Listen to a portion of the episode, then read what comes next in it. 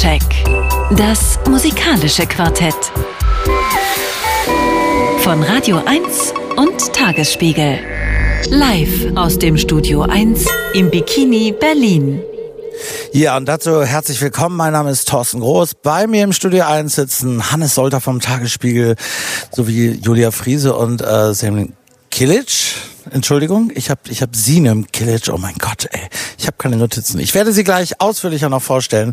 Die nächsten zwei Stunden sprechen wir über neue Alben von Block Party, Rammstein, von Pusha T und mir. Morgen zuerst hören wir aber die neue und erste Single seit sehr, sehr langer Zeit von Jochen Distelmeier. Ich sing für dich.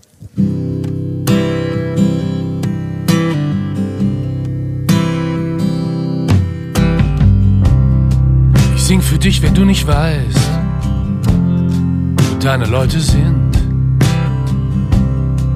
Wenn rings um dich nur Krieg und Krise tobt. Und auch auf deine Welt ein harter Regen fällt. Und du nicht weißt, wo deine Liebe wohnt. Und ich sing für dich alle, die schon in den Abgrund schauen und Schicksalsstürmen gegenüberstehen. Ja, auch wenn es vielleicht grad so zum Leben reicht, versuchen aufrecht ihren Weg zu gehen. Sing für die, die durch die Städte straucheln. Für die, die in den Dörfern einsam sind. Die unbemerkt von allen aus dem Raster fallen. Die, die irgendwo gestrandet sind.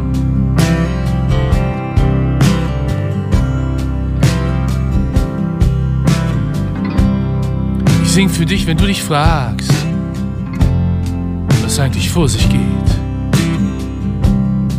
Dass immer mehr mit denen mitmarschieren, die Hass und Ängste schüren, uns in die Irre führen und nur vom Elend anderer profitieren.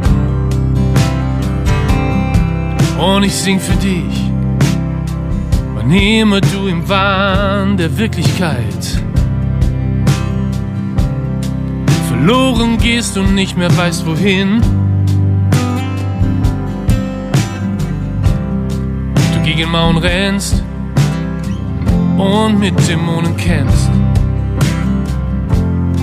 Du Hilfe brauchst und ich nicht bei dir bin. Ich singe für die Alten und die Kinder. Ich sing für jede Frau und jeden Mann.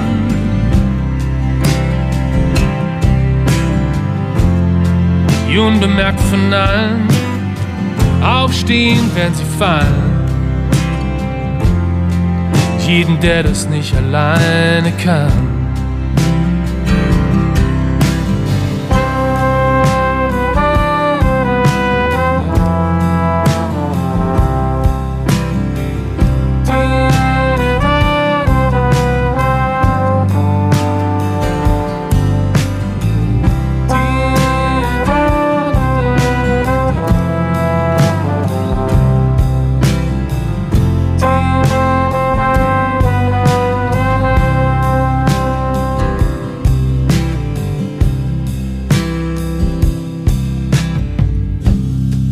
Sing für dich, wenn du so willst, vom Ende der Gewalt.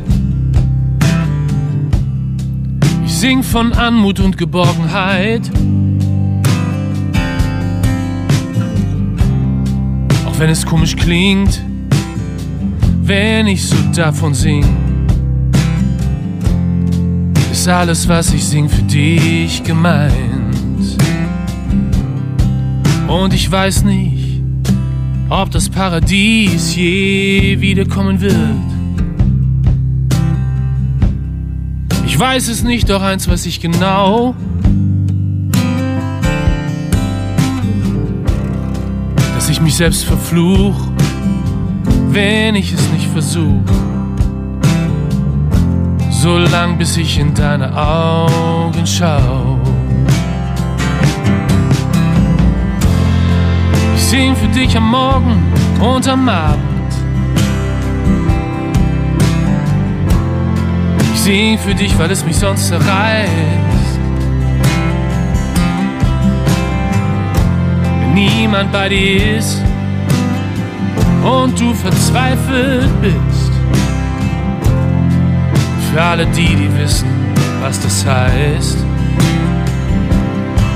Und weil ich an dich glaub und an die Zukunft auch. Nur darum steh ich hier und sing für dich.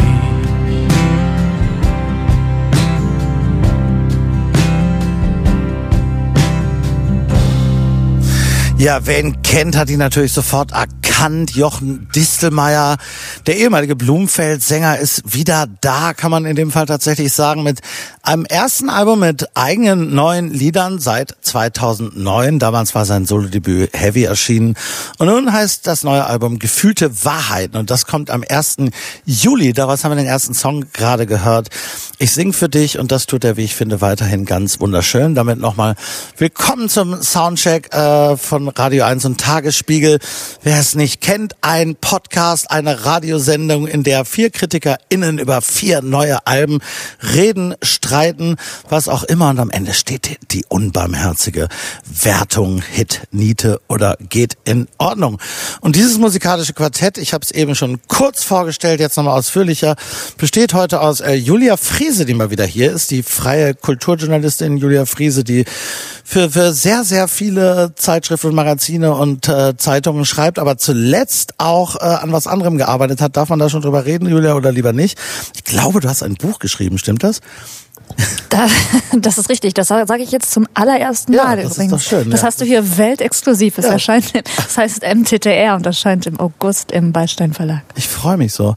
Ja, und äh, Hannes Solter ist da vom Tagesspiegel, dem Soundcheck-Kooperationspartner, unserem Medienpartner, äh, regelmäßigen HörerInnen natürlich wohlbekannt. Hallo, lieber Hannes. Hallo, und ich schreibe leider derzeit kein Buch. Nein, ah, ja, da, da, da, da lässt dir deine Tätigkeit, äh, deine Fronarbeit im Tagesspiegel, der Kulturredaktion und anderswo keine Zeit für, nehme ich an. Aber du machst ab und zu ganz schöne Reisen. Ganz so schlimm ist es nicht. Auch schon ein Weilchen her. Na, aber nicht so lange, oder? Äh, Und äh, dich habe ich eben schon kurz vorgestellt. Ich freue mich sehr, dass du das erste Mal hier bist bei uns, liebe Sidi Micilic. Äh, du schreibst vor allem für die Zeit, so bist du mir jedenfalls aufgefallen. Was tust du noch? Ich schreibe an einer Doktorarbeit, lehre Philosophie und mache Musik, genau. Du machst Musik, du schreibst aber auch über Musik Genau. und überhaupt über Kulturthemen und so weiter. Und deine Doktorarbeit schreibst du in Über die Fach? Philosophie der Musik in Philosophie. Also es kommt alles zusammen. Also bist du hier vollkommen richtig, würde ich Ja, sagen. vielen Wunderbar. Dank Ich freue mich. die Einladung. Ich freue mich auch. Ja. Los geht's mit dir, äh, liebe Julia, die Lokalmatadore, die Band mit dem rollenden R haben ein neues Album. Rammstein, was muss man da überhaupt noch erzählen? Ähm, ich finde, es ist auf jeden Fall erzählenswert, dass Rammstein eine Band ist, die seit äh, 1995 eigentlich konstant das Gleiche macht und damit aber konstant missverstanden wird. Ähm, der Stone fragte 2019 auch auf seinem Titel, wie böse ist diese Band? Ähm, meine Antwort auf die Frage ist, diese Band ist nicht böser als deine deutsche Oma oder das Bundesministerium des Inneren und für Heimat. Ähm, Rammstein bedienen sich deutscher Brutalität, blasen sie mit rollendem R in Uniform und von Flakscheinwerfern beschienen in die Menge. Ähm, auch auf Zeit, äh, so heißt das neue Album, nehmen sie sich vielen Wortfolgen und Vokabeln an, die militaristisch gefärbt sind. Da sind auch Erziehungsmantra drin, die nationalsozialistischen oder preußischen Ursprungs sind und äh, führen die dann vor, indem sie sie übertreiben. Teilweise und äh, ich finde, das kommt ganz besonders auf Zeit raus. Ähm, übertreiben sie sie bis ins Lächerliche hinein. Ich würde sagen, Zeit ist ihre lustigste Platte und gleichzeitig die am wenigsten ambivalente. Also, dass sie rechtskonnotierte Bausteine nehmen, um mit ihnen äh, linkskonnotierte Botschaften zu bauen, war, finde ich, noch nie so klar wie auf diesem Album. Ähm, also der Vorwurf, dass sie rechts sind, klebt ja an ihnen. Das habe ich auch heute noch auf meiner Kommentarspalte auf Facebook gesehen, wo ich was darüber gepostet habe. Ähm, es ist ein Vorwurf, den sie aber schon also 2011 in ihrer Musik selbst textlich verarbeitet haben. Auf Mutter gibt's ja äh, bekanntermaßen diese Zeile, Sie wollen mein Herz am rechten Fleck, aber es schlägt links. Ähm, Zeit ist ähm, zudem noch eine Platte, die also wie fürs Stadion geschrieben ist. Also da, das ist, man, man sieht es schon vor sich, wie die Refrains mitgegrölt werden, was dann natürlich wieder eine gewisse Mehrdeutigkeit ähm, mit reinbringen kann, denn je nachdem, wer mitsingt oder auch dadurch, dass es halt dieses Vielstimmige ist, kann dann vielleicht jeder ähm, da noch so eine Stimme in sich entdecken, die ähm, das dann vielleicht doch ernst meint und das nicht satirisch meint. Ähm, am besten gefällt mir auf der Platte der Song Armee der Tristen. Das ist ein Song, wo ich vermuten würde, dass er sich gegen Parteien richtet wie die AfD. Ähm, der Song geht von der Prämisse aus, dass manche Menschen sich eben nur in einer Armee wirklich gebraucht fühlen. Armee der Tristen.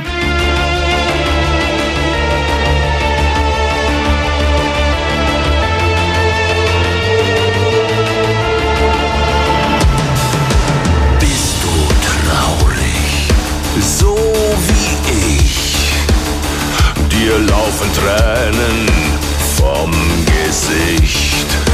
Komm zu uns und reih dich ein. Wir wollen zusammen traurig sein.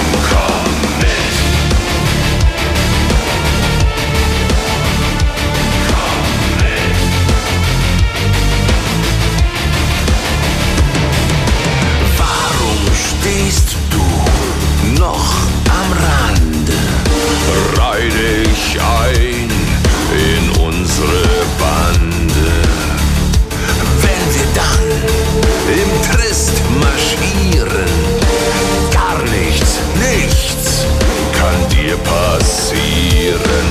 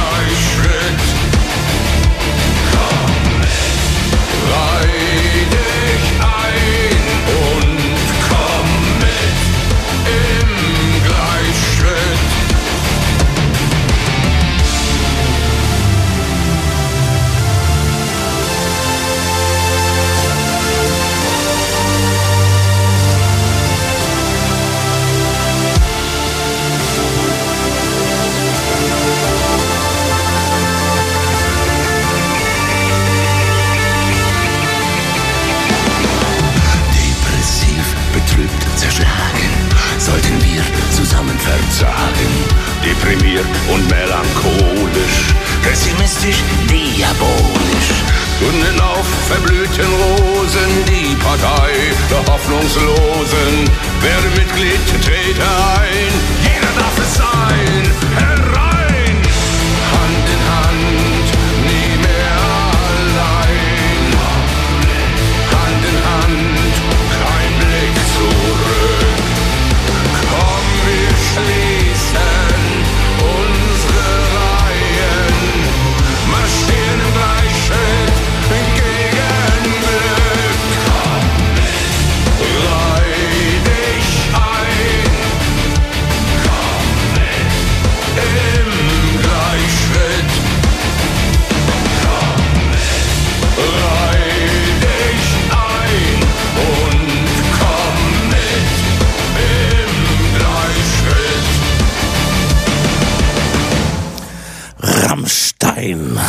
Sind sie mit der Armee der Tristen. Das ist das Eröffnungsstück auch aus dem neuen Album Zeit. Und Julia, du hast gesagt, äh, humorvoll, ich möchte sagen äh, klamaukhaft und albern auf eine Weise, die ich bei der Band eigentlich nicht so gerne sehe. Und das ist, ich finde das ein bisschen irritierend und das, das gefällt mir auch nicht. Ich finde es auch gar nicht lustig. Es ist natürlich individuell unterschiedlich, worüber man lachen kann.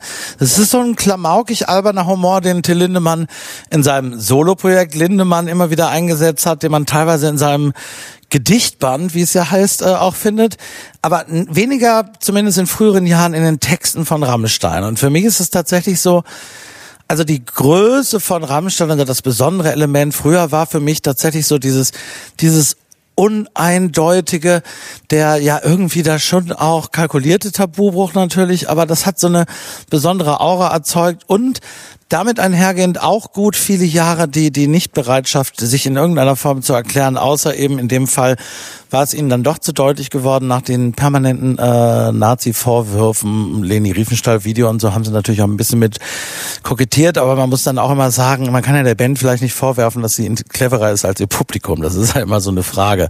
Ich glaube, das war dann äh, das Album, was du genannt hast, sogar schon 2002 oder eins, jedenfalls 2011 hast du, glaube ich, gesagt. Ne? Ich glaube, es war zehn Jahre früher links. Äh, und dann war das äh, absolut klar. Aber ich finde, viel mehr Erklärung ist bei der Band auch nicht unbedingt nötig und dieses unheilvoll Dreuende oder so muss auch nicht so sehr erklärt werden. Hier wird's mir wirklich ein bisschen zu banal und so klamaukig. Und ich habe auch das Gefühl, sie haben ja jetzt in relativ schneller Abfolge ein zweites Album schon veröffentlicht. Vielleicht wäre es besser gewesen, aus den beiden eins zu machen und dann ach, gerade auf diese albernen Songs teilweise zu verzichten. Aber ist nicht das geniale Moment daran, wenn du bedenkst, es gibt Leute, die nehmen das die ganze Zeit ernst, also verstehen die Rollenprosa als, als, als also ne, nehmen die ernst und gehen dann in ihrer schwarzen Kluft in dieses riesengroße Olympiastadion, Brutalismus. So, da steht dann diese Band in ihrer Uniform und, und dann singen die solche Songs wie ohne Kondom. Also ich möchte das sehen, weil ich glaube, dass das insgesamt, wenn die das, also wenn äh, Menschen das dann auch noch ernst meinen, dass, dass sich das so mehrfach bricht. Also ich halte das für großartig. Ich finde das toll, dass es klamaukig ist. Nicht, weil ich das selber zu Hause auf dem Kopfhörer hören möchte, sondern weil ich denke, es ist, ich finde es geil. Hannes. Ja, du, du hast ja gerade schon gesagt, man kann Band und Publikum, äh, also die Band kann nichts für ihr Publikum ähm, und äh, wie sie gelesen wird, aber ich glaube, also ich war tatsächlich, und jetzt muss ich es gestehen, mal einmal auf einem Rammstein-Konzert, äh, auf einem Festival und da hatte ich halt eben, also man hat das Gefühl, es ist einfach so eine kollektive Triebabfuhr, die da stattfindet vor der Bühne. Und dass eben äh, diese, diese Brechung da auch nicht stattfindet. Und ich glaube, zum letzten äh, Rammstein-Album hatte ich mal so eine ganz schöne Rezension irgendwo gelesen, wo jemand meinte, das ist eigentlich Musik für so ähm, Manager, die mit ihrem Audi-Firmenwagen, den sie noch vorher staubsaugen, zum Rammstein-Konzert fahren, um dann so zwei Stunden die Sau rauszulassen. Und so aber da, da man kann ja der, der Band ihr Publikum nicht unbedingt vorwerfen. Ne? Also ich finde tatsächlich die Live-Auftritte, das ist groß, ganz große Inszenierung. Das ist eigentlich, das ist eine Oper im Grunde. Das ist wie eine Oper. Also das ist schon spektakulär und ich finde äh, das auch, also ich finde es schwierig, sich dem zu entziehen. Äh, und das oder auch die Videos. Also ich meine, ich weiß nicht, ob ihr das Video zu Zeit gesehen habt, ähm, das ja so rückwärts läuft.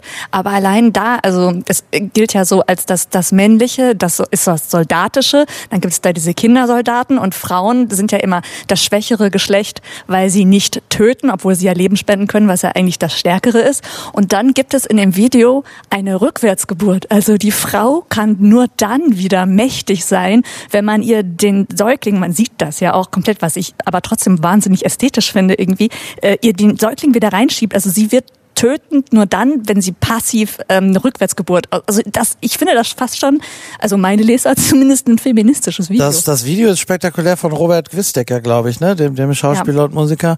Äh, Sinem, hast du es gesehen? Ich habe es gesehen, bin nur ein bisschen überrascht äh, über die Interpretation, dass das feministisch sein soll. Also ja, um es ganz kurz zu sagen, ich stimme da Andreas Borcholte zu, dass ähm, Andreas Borcholte, der Spiegeljournalist genau. und äh, regelmäßiges Soundcheck-Gast, der über dieses Album auch geschrieben hat. Ne? Genau, in seiner aktuellen Rezension sagt er dazu, dass Zeit ja das eventuell letzte Album sein könnte. Schlimm wäre es nicht und äh, dem kann ich nur zustimmen. Warum schreiben das eigentlich alle? Liegt das an Adieu? Das machen wir gleich, das machen wir gleich. Wir haben jetzt erstmal den von dir schon, äh, den sehr prosaischen Titel äh, angekündigten OK okay heißt er, aber es ist die Abkürzung für ohne Kondom. Du hast es gesagt.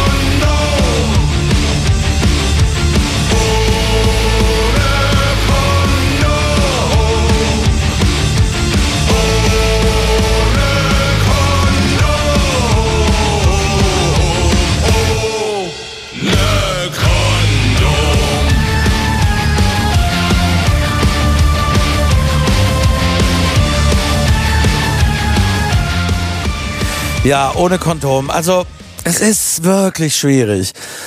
Also, wenn man ihnen Böses wollte, würde man sagen, das ist eine Aufforderung zum sogenannten Stealthing, also irgendwie, ne, so ohne Kondom als Triumph sozusagen. Also ich finde Sex ohne Kondom auch schöner, aber das ist ja eher die Mallorca-Variante von irgendwie, ne? Wenn man, aber das würde ich ihnen noch nicht mal vorwerfen. Ich würde ihnen nur vorwerfen, dass es wirklich so karlaurig und überholt und und auch das haben sie alle so, so solche Themen haben sie schon viel cleverer und mehrdeutiger besungen. Soll ich, ich dir sagen, was ich daran gut finde? Do it. Es sind ja alles solche typischen Bürosprechkürzel. Also so, man könnte sich eigentlich vorstellen, also hier ähm, ähm, hier, du führst mich hinters Licht, die Latte liegt hoch, sollte stehen, sollte man nicht so eng sehen, äh, nagelt mich nicht drauf fest und okay, ja. Das sind alles so Sachen, die im Büro gesagt werden, wo es, äh, da denke ich an diese Büroküchen, gelben Kärtchen, wo drau irgendwelche Sprüche zum Kaffee, also all diese ekligen Sachen, die ich auch so als wahnsinnig Beamtendeutsch wahrnehme, werden umgedeutscht und man wird dann eigentlich darauf, wie, ähm, ja, wie doppeldeutig die sein könnten und so getan, als wäre da Sex drin, obwohl diese ganze Bürokultur natürlich völlig, völlig sexlos, völlig humorlos und völlig schrecklich ist, diese ganzen Floskeln, die man ja teilweise auch selber verwendet. Und sich dann da so absurd drüber lustig zu machen, ähm, gef gefällt mir einfach. Punkt. Ja, ich frage mich einfach, was Zizek jetzt dazu sagen würde. Wir kennen ja seine Aussagen von 2010, wo er noch meine, meinte, dass Rammstein ähm, auf obszöne Weise die faschistische Utopie ähm, sabotiert. Ähm, ob sie das jetzt auch mit dem Feminismus machen, äh, sei dahingestellt. Ähm, ich denke, so eine sehr äh, wohlwollende Interpretation wäre selbst für ihn heute äh, schwierig der große Philosoph und Denker sozusagen, ne, falls ihn irgendjemand nicht kennt. Ich will einmal noch kurz darauf kommen, du hast es äh, gerade selbst angedeutet und auch für mich klingt da ein Abschied mit rein. Ich finde es ein bisschen schade, also ich finde, diese Konzerte, wir haben gerade über diese Konzerte gesprochen, ähm, die wirklich ja operngleiche Inszenierungen sind. Ich finde, Rammstein haben sich vielleicht ein bisschen zu früh in diese Richtung begeben, äh, wo das äh, Werk im Grunde so ein bisschen abgeschlossen ist und man Alben nur noch als sozusagen nötige Routine begreift und irgendwann haben sie dann auch viele Jahre gar keine mehr aufgenommen. Äh, was so ein bisschen dazu führt bei ihnen, dass das eigentlich bei den Konzerten nicht so wahnsinnig viele Songs zur Verfügung stehen, bei denen das zuverlässig klappt. Die haben halt so, sag ich jetzt mal, einfach ohne es nachgerechnet zu haben, 20 Dinger, die wirklich richtig gut funktionieren und alle mitsingen können. Viel mehr ist es nicht. Deshalb war ja jetzt nach so langer Albumpause diese beiden Alben, auch noch mit Corona und so weiter, nochmal eine Chance, so das Werk nochmal ein bisschen zu erweitern. Und das ist wahrscheinlich aber nicht möglich, weil das ja auch schon sehr unterschiedliche Musiker sind, die da zusammen seit so langer Zeit arbeiten und also eine Zweckgemeinschaft auch eingehen und sich immer auf alles einigen müssen. Das ist ihnen, glaube ich, sehr wichtig. Und äh, es ist, glaube ich, irgendwie nicht so richtig gelungen, jedenfalls für meine Begriffe, da jetzt nochmal zusammenzufinden, was andere KünstlerInnen geschafft haben in der Corona-Pandemie, so ohne Deadline wirklich nochmal so in der Tiefe so ein Werk zu, äh, zu, ja, zu produzieren, was sonst nicht so gelingt. Das ist schon sehr formelhaft. Das ist, beide Alben sind im Grunde, wie muss ein Rammstein-Album sein? Was brauchen wir? Wir brauchen das Klamauk-Ding, wir brauchen das Provokationsding, wir brauchen die epische Pathos-Ballade, wir brauchen man besetzt Slots. Und ich habe auch so ein bisschen das Gefühl tatsächlich, dass sie vielleicht, also insofern, mich würde es nicht wundern, wenn es das letzte Rammstein-Album wäre, wenn sie diese Songs noch spielen würden, jedenfalls in der Besetzung, weil es klingt irgendwie so, als hätten sie selbst gar nicht mehr so richtig viel dazu dazu zu sagen. Ist für mich ein Eindruck, auf jeden Fall. Es sind jetzt auch bald 60, ne, wenn ich mich nicht täusche. Also, oder ja, Mitte so 50. Mitte, ja, so wahrscheinlich so 56. Till Lindemann ist 59, ja. Das und geht schon. Die Frage ist halt auch, ob man wirklich nochmal ein Jahrzehnt einfach nur zwei Akkorde spielen will. Also das ist ja auch nochmal, also jetzt, wenn man jetzt sozusagen diese Klamauk-Ebene, oder wenn man jetzt sagt, jetzt regt man sich nicht mehr über die Provokation auf, dann kann man ja auch nochmal auf die musikalische Ebene schauen. Und da äh, ist ja nun auch nicht wirklich viel mehr. Und auf die inszenatorische, ne? Also man muss sagen, äh, Till Lindemann, das ist also wirklich ja Kraftraum in einer Art und Weise, wie andere Konzerttourneen, also sind sie immer, aber nicht in dieser Weise sind. Ne? Das ist ja so mit der ganzen Pyro, die ja nun mal dazugehört. Das erfordert ein Maß an Konzentration und auch an physischer Präzision, die kraftraubend ist. Ich weiß es nicht. Wir werden es sehen. Age-Shaming beim Soundcheck. Ja. Wir hören, sollen wir dazu jetzt noch was sagen? Wir machen das, das, das, was es zu sagen gibt über den Song, den wir jetzt noch abschließend hören. Und einen Song, den wir gar nicht gehört haben von dem Album, besprechen wir gleich im Rahmen der Mia Morgen Rezension. Es bietet sich an. Sie werden erfahren, warum. Spitzentitel auch wieder, äh, ja, dicke Titten. Kommt nach ohne Kondom. Rammstein.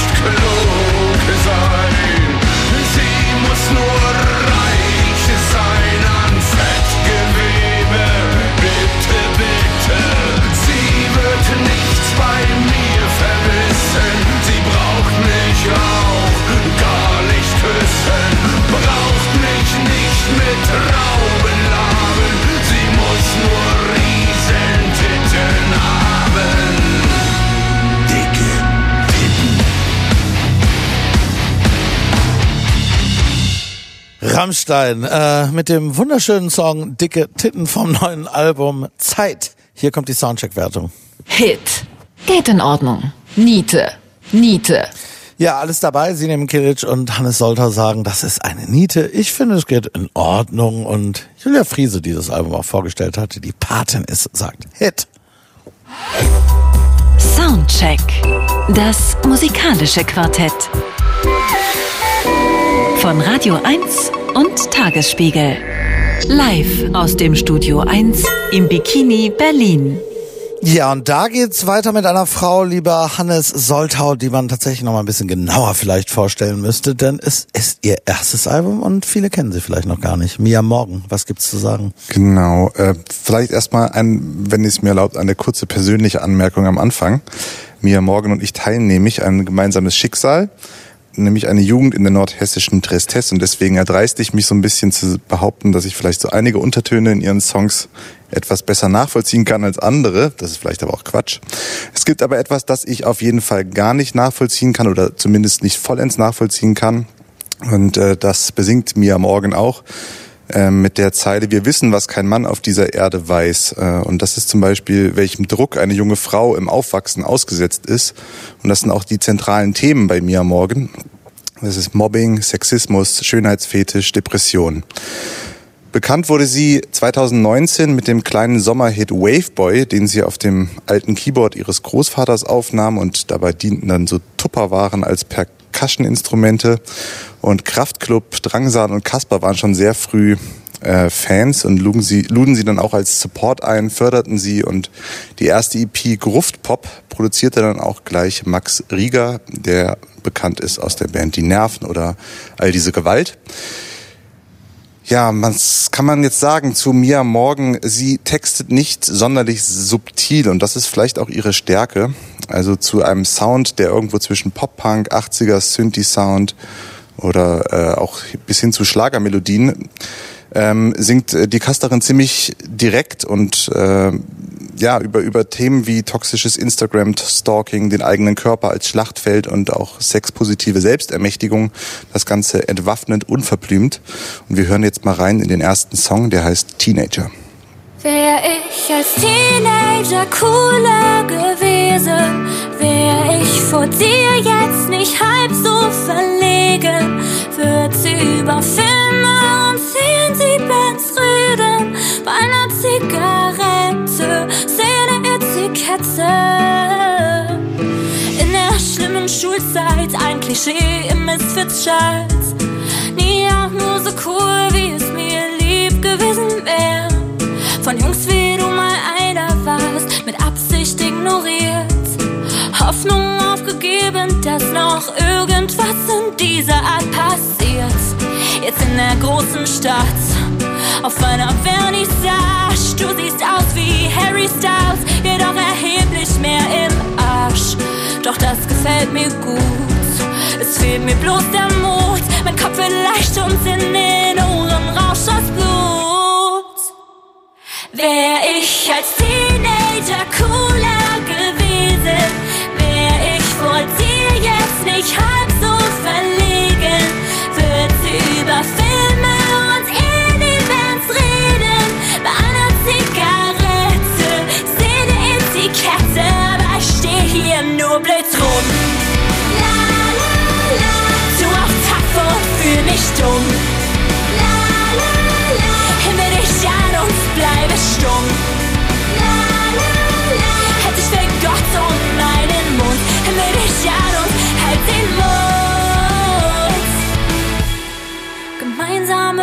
Bekannte über Ecken, über Kanten. Ich bin immer noch nicht sicher, ob du überhaupt erkannt hast, wer ich bin. Hinfort das Selbstvertrauen. Ich bin und bleib ein Clown, taktisch verfahren oder flirten kann ich nicht, ich kann nur schauen und hoffen, dass du ahnst. I'm too shy, shy, geht eine Schwärmerei wie die denn nie vorbei. Wär ich als Teenager cooler gewesen, wär ich vor dir jetzt nicht halb so verlegen, wird sie über Filme und Serien-Events reden, bei einer Zigarette, Szene Etikette, aber steh hier nur blöd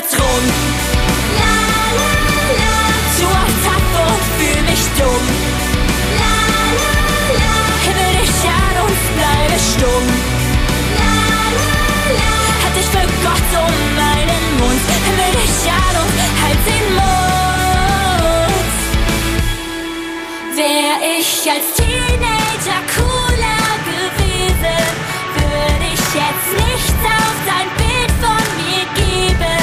Muss ich die Schulzeit schon wieder durchleben ich dran verrecke. Scheiß auf Etikette, steh nicht weiter nur hier rum. La, la, la. Zu oft Takt und fühl mich dumm. Stumm.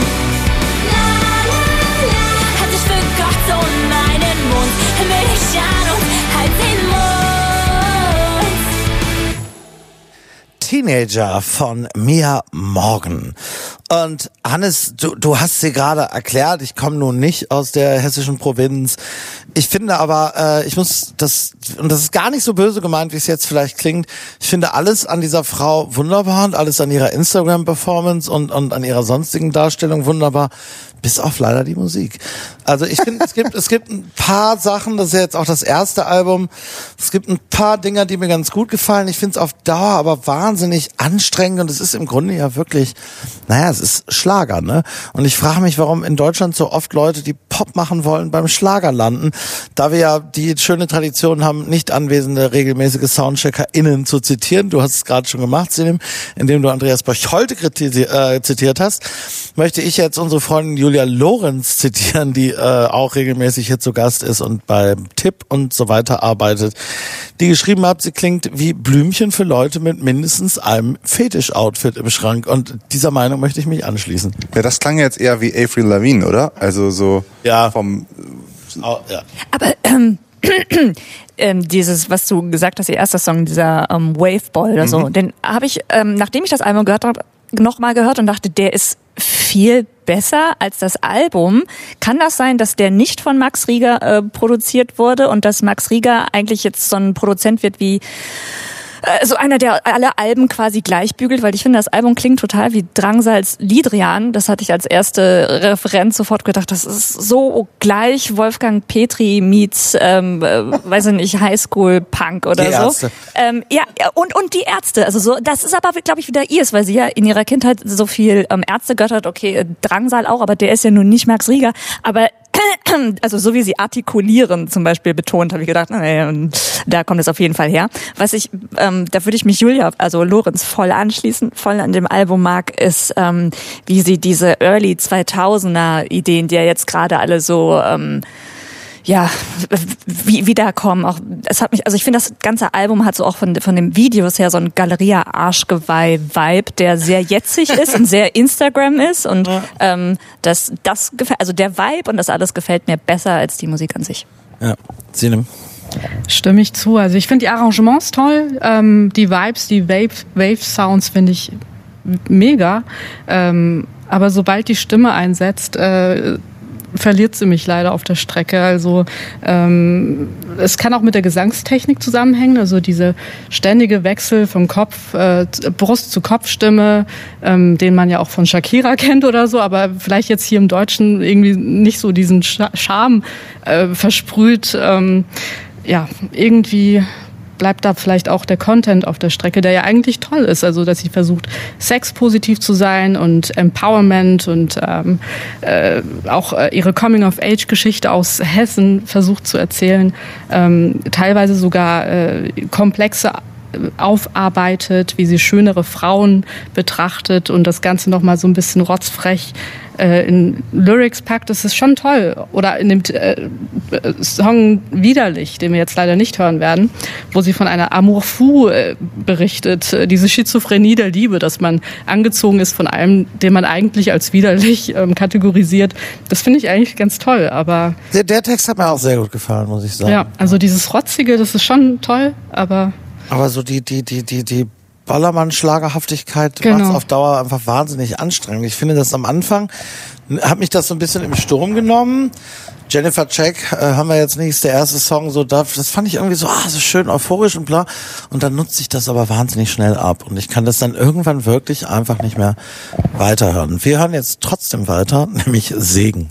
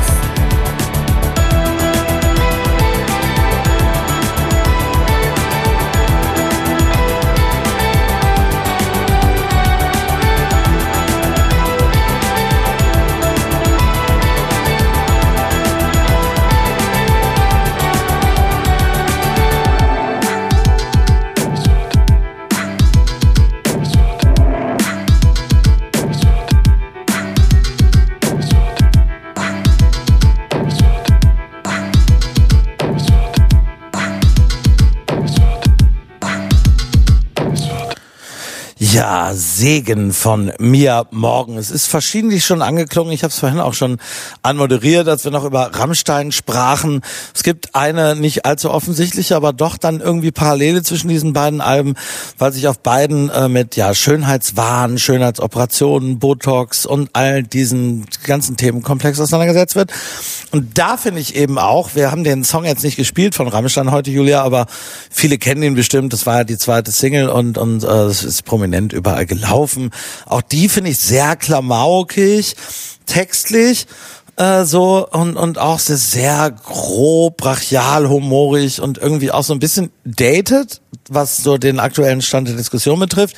Und Mia Morgen beschäftigt sich damit ja konstant und setzt sich ja auch grundsätzlich damit auseinander, dass sie selbst ganz offensichtlich, und da steht sie ja auch, glaube ich, zu, einiges hat machen lassen und das, wie sie das so spiegelt und damit umgeht, das finde ich dann doch sehr viel, äh, jedenfalls interessanter und zeitgemäßer, sich diesem Thema zu nähern. Und du hast es ihnen gerade erzählt, ne? Es gibt einen Song von ihr, aktuelles Video auch, in dem es da vor allem drum geht. Jetzt ein bisschen doof, dass wir genau diese beiden Lieder, die ich gerade angesprochen habe, heute nicht hören, aber wir können ja trotzdem drüber reden, weil das bezieht sich ja auch noch mal ein bisschen dicke Titten, fällt da ja von Rammstein im Grunde die Alben kommunizieren quasi miteinander. Übrigens ist auch in der aktuellen Westernhagen-Single ähm, kommt auch Botox drin vor. Also dass man jetzt über Botox singt, ist gerade äh, sehr, sehr, sehr gegenwärtig. Ähm, apropos. Nun sind natürlich Till hm, Lindemann und Marius mit der Westernhagen auch Zielgruppe. Ja. ja. Bitte? Zielgruppe von mir morgen? Nein. Nee, Botox. Ähm, ja, äh, ich, ich, ich, mir, mir, fällt gerade noch ein, äh, was wir, glaube ich, on air gar nicht gesagt haben, dass der letzte Song, den wir gerade gehört haben, ähm, Thorsten, du sagtest, Alphaville-mäßig klingt. Was ich daran toll finde, ich bin ja auch immer jemand, der sich gerne die Videos anguckt, dass es so ein Anime-Video hat, was mich auch an so Viva frühe 2000er Jahre erinnert. Und so habe ich da überlegt, was war da nochmal dieses Anime-Video, was ständig lief? Und ich habe nachgeguckt. Erinnert ihr euch noch an King of My Castle vom Warm Dune Project? Ja, das das habe ich danach sofort angemacht. So, und dass das jetzt auch alles wieder so, ähm, das gefällt mir auch. Das war aber eher ein Banger als der hier jetzt. Aber was mich jetzt nochmal interessieren würde, also ich denke so, ähm, diese Texte, ähm, sie hat jetzt wieder gesungen, eben auch, ich bin eine Frau und deshalb man zu viele, zu wenig. Ähm, wenn man jetzt 13 ist und, ähm, und, und, und mit, mit ihr aufwächst, mit solchen Texten, hm. äh, ich kann mir schon vorstellen, dass das was Empowerndes hat, oder? Also das, was irgendwie vielleicht meiner Generation bei, bei Freundinnen von mir irgendwie Lucy Electric war damals in den 90ern.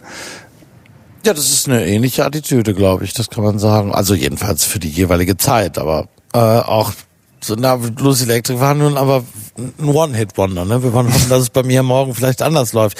Ich könnte mir auch vorstellen, dass also das ist ja jetzt ihr erstes Album. Also ich, das, das ist schon, ich bin sehr gespannt, wie das zweite klingt. Aber dass also dass das so empowered ist, dass ähm, also ich kenne ich als ich sie zum ersten Mal gesehen habe, habe ich gedacht, ich kenne die von von TikTok, weil da es hat sie so ein virales Talk, sagt man Talk, keine Ahnung, wo sie halt zeigt, wie sie vorher aussah und dann sagt, wie viel schlechter sie damals aussah, weil sie nicht die richtigen Hautpflegecremes benutzt hat, dass sie mit 19 irgendwie aussah wie 32 und jetzt ist sie, weiß ich nicht, 29 und sieht aus wie 16 oder so. Ähm, und dann hat sie diesen Song, wo sie singt, ähm, schönere Frauen, äh, du sagst, du liebst mich, doch ich glaube dir nicht, denn es gibt so viel schönere Frauen als mich. Ähm, ich verstehe den Gedanken, aber äh, und ja, also da könnte man sagen, es ist auch wieder Rollenprosa, wenn ich bei Rammstein das gut finde, warum finde ich es da nicht gut? Aber auf der anderen Seite Seite, ist das, ist das so tröstlich als junge Frau, sich das anzuhören? Würde man da nicht lieber das Gegenteil hören wollen? Oder also ich, verstehe ich das falsch? Ja, natürlich, aber ich glaube, es ist wirklich Rollenprosa in dem Fall. Oder sie macht sehr transparent, dass sie natürlich darunter tatsächlich äh, leidet. Das ist ihr Problem, so, ne? Also sie ist und ich glaube, den, also den Gedanken auszusprechen, das ist ja, kann ja schon was Heilendes haben. Und ich finde, ich finde das äh, total beeindruckend, dass also selbst ich auch äh, da Gedanken wiedergespiegelt bekommen habe, die ich als Jugendlicher äh, mit Sicherheit auch ähnlich empfunden habe und die sie so glasklar ausspricht, dass ich denke so, pff, das ist so entwaffnend. Aber man muss vielleicht noch mal festhalten, diese Frau ist 27. Also sie ist nicht äh, blutjung wie Billie Eilish, wo man noch viel, viel krassere Ly Lyrics vor allem hat. Also sie ist 27, da haben viele vielleicht schon ihre, wenn sie wirklich äh, äh, alles durchgezogen haben, sogar schon ihre Doktorarbeit geschrieben. Ich nicht. Aber, Aber du bist ja, am besten weg. Also ich weiß nicht. Also wahrscheinlich ist sie immer noch eine Identifikationsfigur für viele. Also Projektionsfläche. Aber du hast recht, sie ist keine, keine ganz junge. Genau, so sollten wir sie vielleicht jetzt ja. auch nicht. Ähm ja, und bis dahin haben wir erstmal jetzt den Titelsong Fleisch.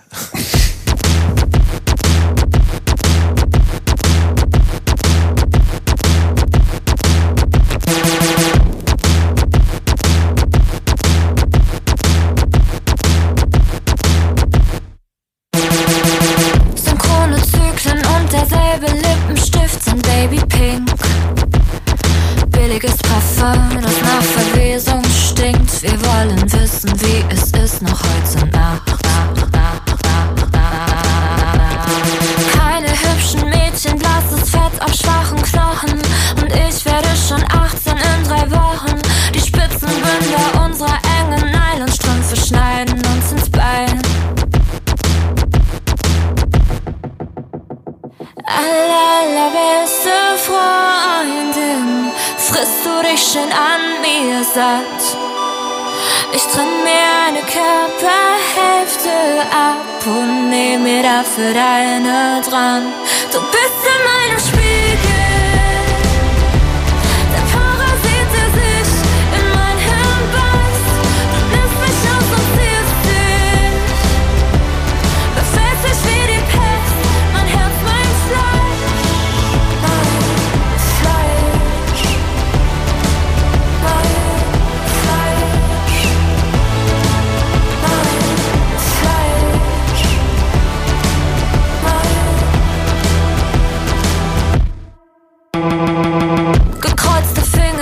scharfe Schnitze in der Kuppe, drück fest drauf, still die Blutung, nachher küsst du ihn mit Zunge.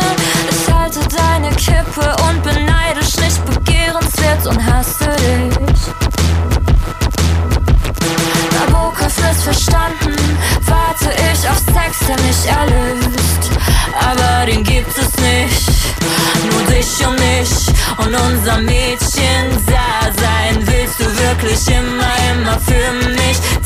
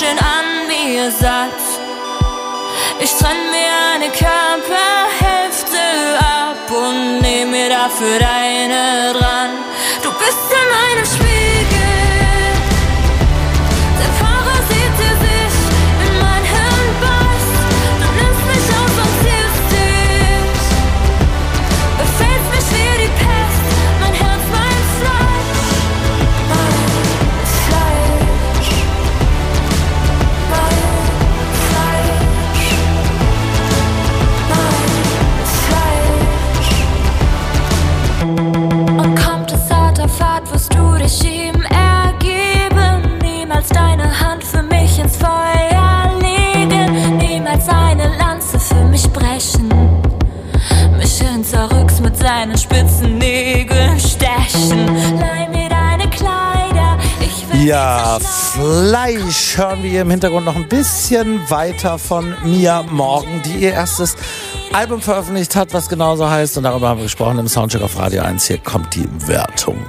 Geht in Ordnung, geht in Ordnung, geht in Ordnung, geht in Ordnung. Ja, viermal geht in Ordnung fürs Mia Morgen Debüt. Das muss nicht weiter erklärt werden. Damit sind wir schon wieder am Ende der ersten Stunde.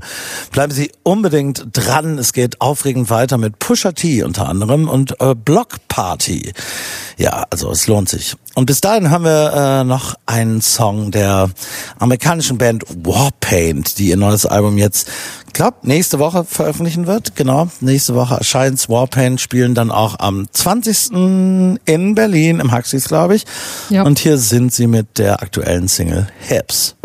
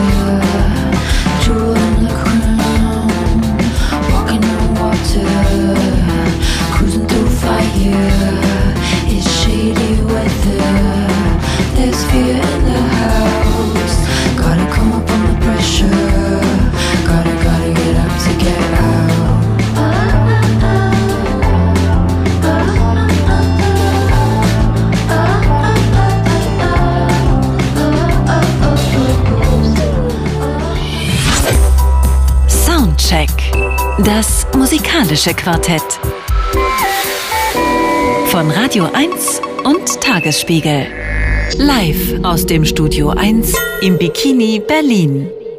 Ja, in der zweiten Stunde mit Sinem Kilic weiter in Julia Friese und Hannes Soltau. Mein Name ist Thorsten Groß und wir hören eine neue Single der Band Die Nerven Europa.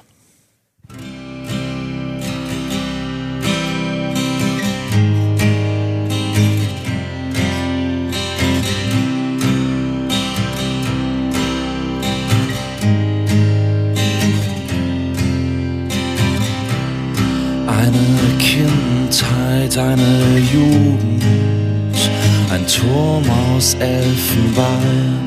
Alle sagen immer wieder, so wird's nie wieder sein. Lernen aus den Fehlern, lernen aus dem Leid, so wird's nie wieder sein. Und ich dachte irgendwie, in Europa stirbt man nie. Oh, oh. Und ich dachte irgendwie, in Europa stirbt man nie. Oh, oh, oh.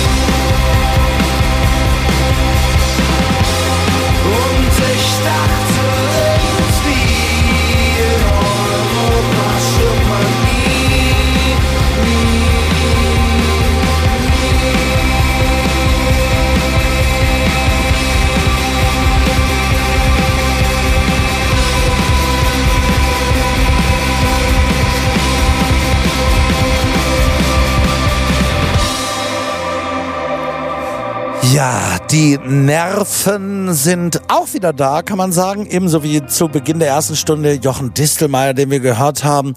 Und ich möchte es in, insofern in eine Verbindung rücken, als dass ja Jochen Distelmeier mit Blumenfeld vielleicht eine Tradition begründet hat, der sich die Nerven in irgendeiner Weise verpflichtet fühlen. Das könnte man, glaube ich, sagen, ohne beiden zu nahe zu treten. Beide jedenfalls großartig für ihre Zeit. Nun mit neuen Songs am selben Tag, die beide akustisch anfangen die beide mit einem wahnsinnigen Gespür eine Sensibilität entwickeln für die gegenwärtige gesellschaftliche und politische Lage. Das ist besonders beachtlich, als dass äh, Europa, dieser Song von den Nerven, wohl schon 2019 geschrieben ist und zumindest mir ging es so, jedem, als ich ihn das erste Mal gehört habe, dass er für mich so klang, als sei er unter dem Eindruck des russischen Angriffskriegs aus die Ukraine entstanden, aber er ist schon zwei Jahre alt. Also das ist, manchmal sind Songs vielleicht wie Seismographen, die schon so Schwingungen vorwegnehmen des Bebens, das dann irgendwann kommt. Aber wir machen weiter mit dir. Äh, Beben ist vielleicht auch ein ganz guter, äh, ganz gutes Stichwort. Denn Blockparty, die Band, die du jetzt äh, vorstellen wirst, ist natürlich auch eine sehr bebende, teilweise laute, sehr rhythmische Band jedenfalls immer gewesen. Und was gibt's zu sagen 2022 zu Block Party? Ja, was gibt's zu sagen zu Block Party, die ja ihr Debüt vor 17 Jahren hatten mit Silent Alarm. Äh, wir erinnern uns an den Opener mit dem mit der schrammelnden Gitarre und plötzlich explodiert das Schlagzeug und dann hört man Kele Okorikis Stimme und denkt, oh wow, dieses ähm, dieser Cockney Akzent, der holt mich direkt ab und auch äh, die Gesangsart. Und ähm, 17 Jahre ist das jetzt her. Ne? Also die waren damals noch in ihren 20ern, haben den Indie-Rock der Nullerjahre mitgeprägt und man hat die damals ja auch noch auf einem ganz anderen Medium gehört. Also ich äh, tatsächlich noch auf CD im Auto fahrend oder im, äh, in meinem iPod gespeichert und jetzt mittlerweile kann man das ja all überall äh, streamen. Äh, ich habe sie zuletzt, also ich habe sie während der Silent Alarm Debüttour gehört und dann zuletzt auch noch mal auf der Silent Alarm Tour 2018 in Berlin in der Columbia Halle da musste ich mir im Anschluss leider eine Frustpommes holen, weil mich das nicht mehr abgeholt hat. Und da habe ich mich einfach gefragt, hat sich das jetzt auserzählt?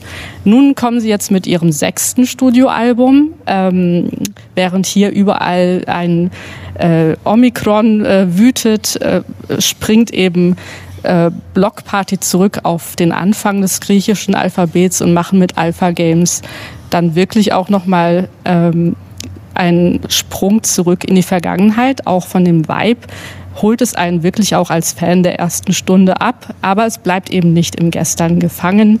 Äh, es katapultiert einen trotzdem in diese präpandemisch unbeschwerten Zeiten zurück und man wähnt sich oder man wünscht sich zurück auf diese klebrigen Tanzflächen mit einem äh, Glas Bier in der Hand oder Flasche Bier besser und äh, tanzend ähm, möchte man dann beispielsweise diesen Song hören, der direkt explodiert. Der zweite Song dieses Albums, der heißt Traps.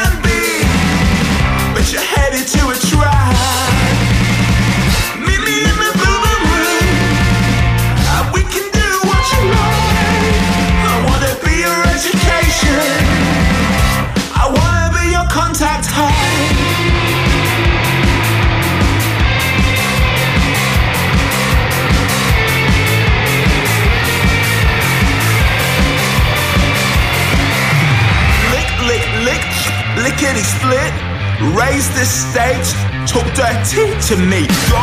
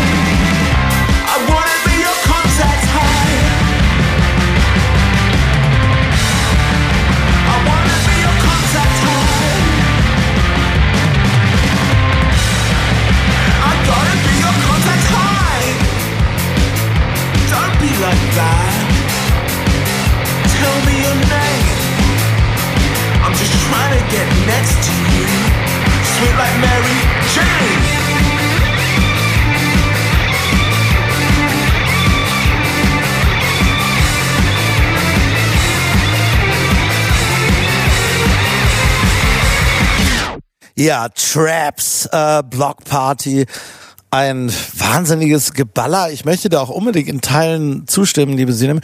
Ich fand, also damals grassierten ja immer diese ganzen Begriffe, das war so stehsalzartig, wurden also zu dieser Hochzeit des Indie-Rocks damals, mhm. äh, ausgehend von den Strokes, und dann waren das ja vier, fünf Jahre, kamen dann wahnsinnig viele Bands dieser Art, und es gab immer so Copy-Paste-Elemente, die in alle Rezensionen, so jedenfalls mein Eindruck, reinkopiert wurden.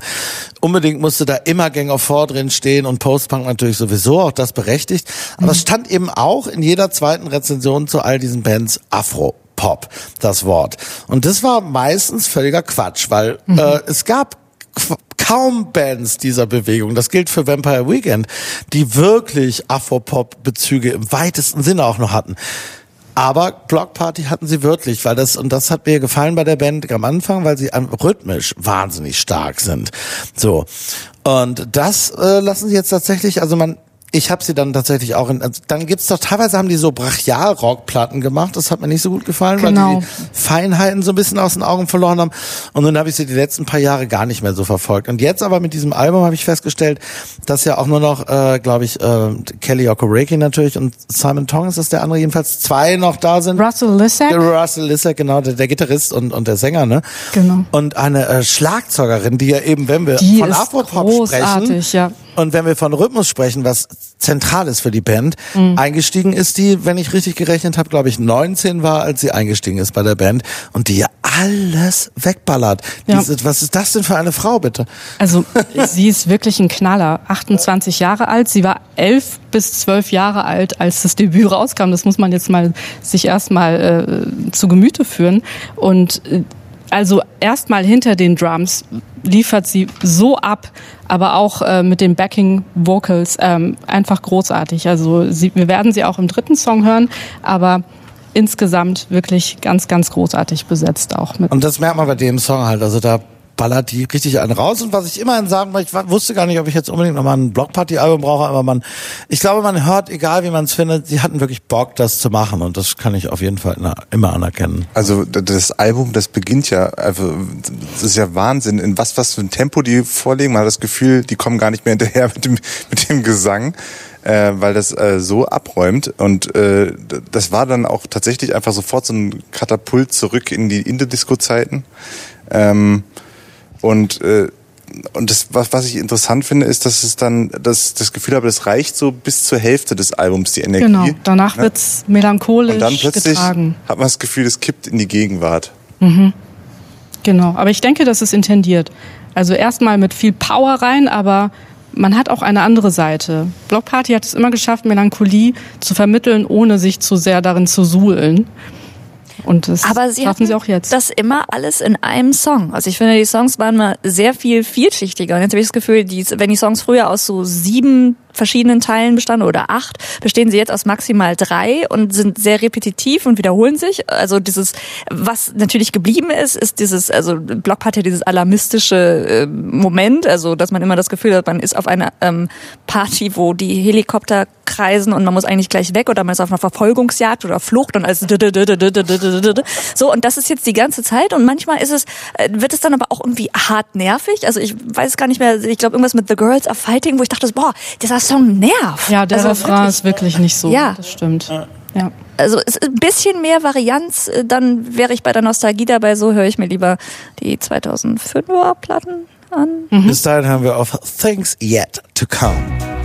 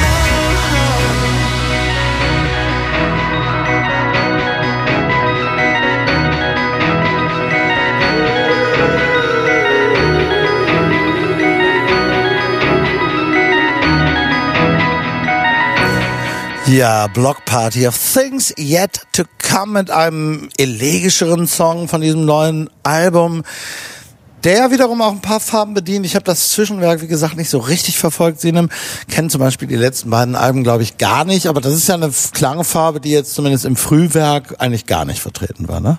Mich erinnert es tatsächlich an das zweite Album Kreuzberg, den Song, ähm, ah, diese ja, Melancholie, genau. die einen so trägt ähm, die natürlich auch mit dem Sujet zu tun hat. Es geht hier um Trennungsschmerz. Entweder geht eine Freundschaft kaputt oder auch eine Beziehung. Das weiß man nicht so genau. Vielleicht auch beides. Beides tut ja auch weh und beides hat auch mit dem Erwachsensein zu tun und mit dem Frieden schließen und Vorwärtsblicken. Deswegen heißt es ja auch Things yet to come. Ähm, und Trennung ist ja auch ein großes Thema, sowohl auf persönlicher als auch auf politischer Ebene in diesem Album, weil ja auch Brexit äh, mittlerweile passiert ist seit dem letzten Album. Und auch das wird mit großer Wut in kathartischer Weise hier aufgearbeitet und äh, dem Ganzen auch Luft gegeben für sechs Songs. Und dann bricht sich das tatsächlich und äh, kippt in diese Melancholie, die dann bis zum Ende auch anhält. Genau. Ähm, also was mich noch interessieren würde, ist, ähm, weil du bist ja offensichtlich ein bisschen Blockparty-Expertin, ähm, ist, es, ist es das erste Mal, dass sozusagen so was Politisches in äh, ihren Alben auftaucht damit? Das wurde eigentlich von Anfang an ja, immer wieder mit angesprochen. Rassismus äh, oder der Umgang von Medien mit Terrorismus, das ist im Erstwerk vielleicht so ein bisschen vertreten, aber spätestens ab dem zweiten es Werk war immer, ich würde auch sagen, immer es war immer da. Gewesen. Es war ja auch ein besonderer Part, muss man ja auch genau. sagen, in dieser sehr weißen, sehr privilegierten Indie-Rock-Szene der damaligen Zeit, die ich geliebt habe. Aber es war natürlich, äh, abgesehen vielleicht von den Arctic Monkeys, hm. in ganz in der Vielzahl schon irgendwie eher so Bürgersöhnchen. Genau, deswegen habe ich gesprochen von den Strokes bis zu den Libertines, die in diesen Bands gespielt haben und ein schwarzer Sänger in so einer Rockband, das war damals schon was Besonderes. Umso mehr habe ich es eben gefeiert, dass endlich mal eine diverse Band in dem Indie-Rock-Bereich so glänzen kann und äh, dann auch sowohl auch politisch und persönlich texten kann. Was die Texte angeht, es knüpft nicht mehr an dieses Level an, das damals tatsächlich herrschte, für mich zumindest. Und was ich auch ähm, vermisse, sind die wirklich tollen Basslinien, die sind hier auch nicht wirklich da. Ja, der Bassist ist ja auch nicht mehr dabei. Genau, das hört man irgendwie dann neue, doch. Also die, die Schlagzeugerin ist ein Gewinn für die Band, aber Wunderbar. der neue Bassist ist, glaube ich, einfach im Wesentlichen unauffällig. Ja, Justin ja recht, Harris, genau, der hält sich eher im Hintergrund. Ja. Richtig. Aber äh, Sinja, wie schätze das denn eigentlich? Weil vielleicht ist es wirklich nur aus der Distanz von mir gefühlt, weil ich viel zu wenig mich damit konkret beschäftigt habe. Aber Kelly Okorege hat ja auch zwischendurch sich an einer Solokarriere versucht. Und ich glaube, wir tun ihm kein Unrecht, wenn wir sagen, dass der ganz große Erfolg war das jetzt vielleicht nicht. Und äh, gehe ich denn völlig falsch, wenn ich denke, dass ich so den Eindruck bekomme von diesem Album, wie ich es vorhin schon mal gesagt habe, dass er jetzt so seine Liebe vielleicht für die Band auch darüber zurückentdeckt hat oder so. Also es wirkt jedenfalls beseelter finde ich, als Vieles es wirkt beseelter und ich glaube, es hat ihm auch gut getan, dass er in diese Rabbit Hole von elektronischer Musik gefallen ist. Er hat ja auch hier in Berlin gelebt, tatsächlich, um sich eben damit zu umgeben und irgendwann kommen sie alle. Inspiration, genau, irgendwann kommen sie alle hierher äh, zu bekommen ich glaube, das hat ihm sehr gut getan und auch diese Tour mit der Silent Alarm, das hat vielleicht alle noch da mal zurück. das Album, also das Debüt komplett am Stück gespielt, ne? Genau. Das ja inzwischen viele machen. Genau. Äh, und da warst du aber nicht so ganz begeistert, habe ich das gerade richtig? Richtig, das, äh, da hatte ich eben das Gefühl, dass es irgendwie nicht mehr. Ich bin rausgewachsen. Das Gefühl mhm. hatte ich, als ich das Konzert dann verlassen habe.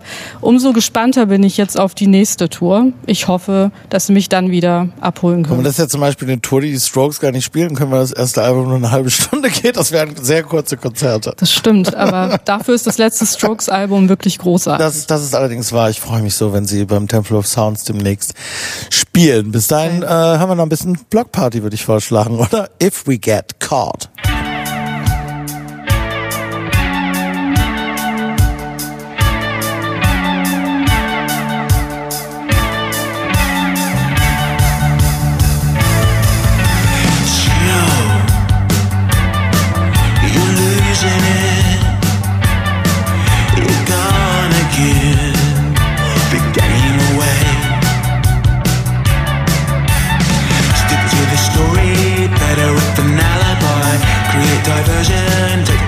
Just like ever.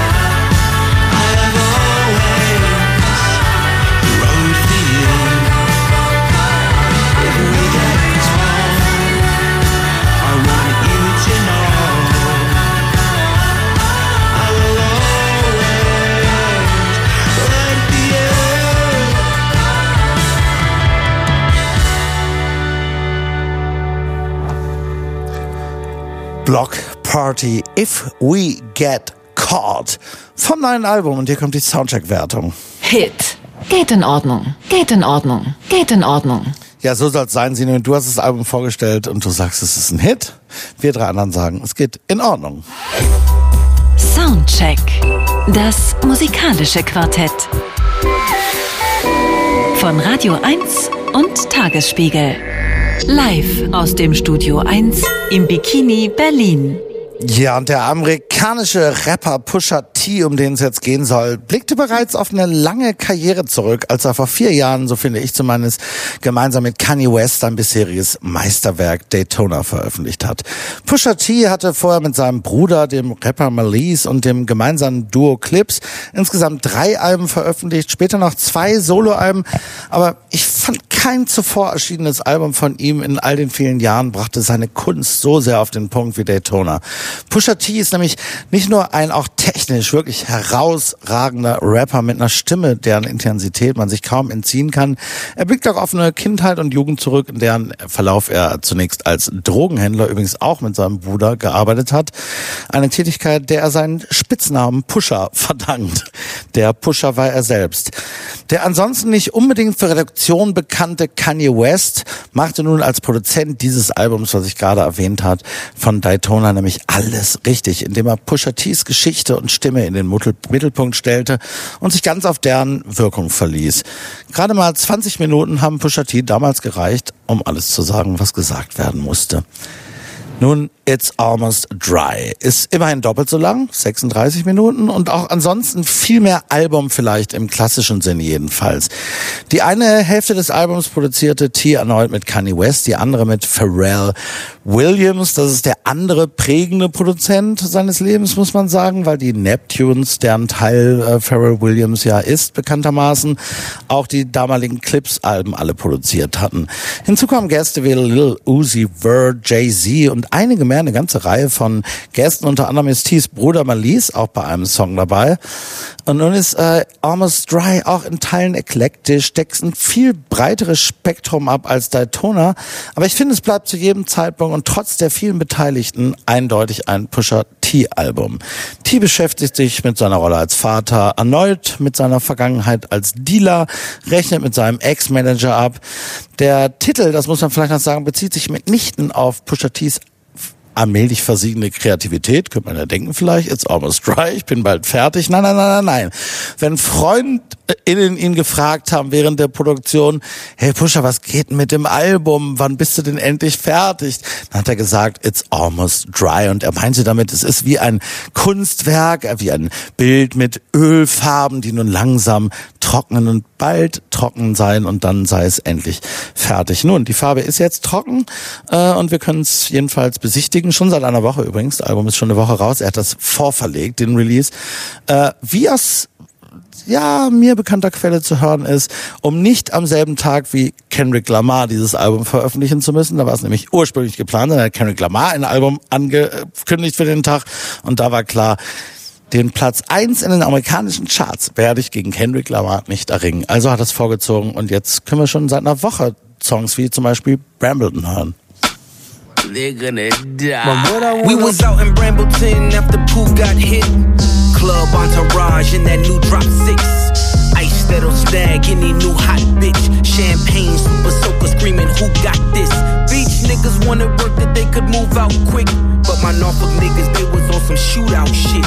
You and I, we were different like the two got mixed. Buying biggies, but was riding on some Tupac shit. We was both hurt when we seen how cute drop bitch the ledge better. We the new plot twist. Who knew your face being all across the news outlets with me forever? I would never talk to you about shit. Huh? Why would I wanna hold you down when I know you now the past is your go-to now? Shit, we really used to roll around, copping quarter pounds from the border towns and shit. Ferraris getting ordered now, can't water down. Got fathers to your daughters now. Different now. Niggas need to tone it down. You would pay 16, I would pay 18. When I paid 22, still was a great thing. Laid up, counting a million, we daydream.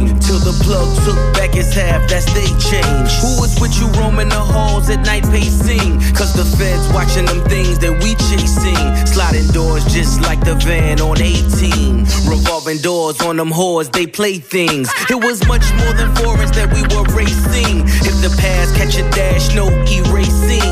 Black Rory, white hood, make it a race thing. Who knew our dynasty would end up a J Dame thing? Huh? Why would I wanna hold you down when I know you now the past is your go-to now? Shit, we really used to roll around, copping quarter pounds from the border towns and shit.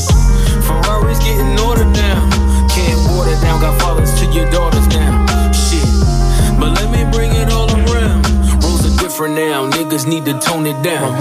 It was sad watching Dude and Vlad interviews. Really, it's about me, he channeled it through you. Had a million answers, didn't have a clue. Why Michael kissed Fredo and Godfather too. Names stay concealed, I don't make up shit. This that no witnesses, wrapped in duct tape shit. Needed all my niggas just to move your brick. That had me on Brambleton back when Pooh got hit. Uh.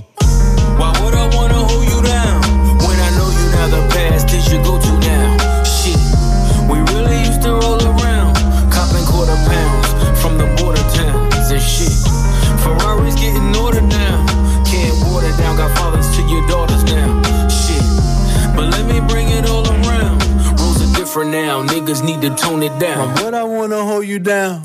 Ja, Brambleton hier, Pusha T, ein Song. Ich habe es gerade schon mal angekündigt, auf, in dem er mit seinem Ex-Manager Dizzy Gonzales vor allem abrechnet und der klingt wie, ich bin ja wirklich großer Fan der prägenden Neptunes-Produktionen der frühen Nullerjahre. Es wird immer erwähnt und das ist ja auch vollkommen zu Recht so, dass Kanye West halt für Pusha T wirklich ein Segen ist.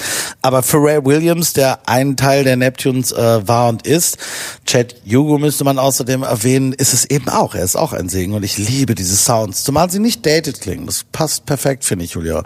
Nur, ich war dann wiederum irritiert aus anderem Grund, weil wir hören ja hier im Soundcheck natürlich Alben als Alben. Darüber sprechen wir ja auch. Und in der Version, die ich die ganze Zeit vorliegen hatte, war das der Opener des Albums.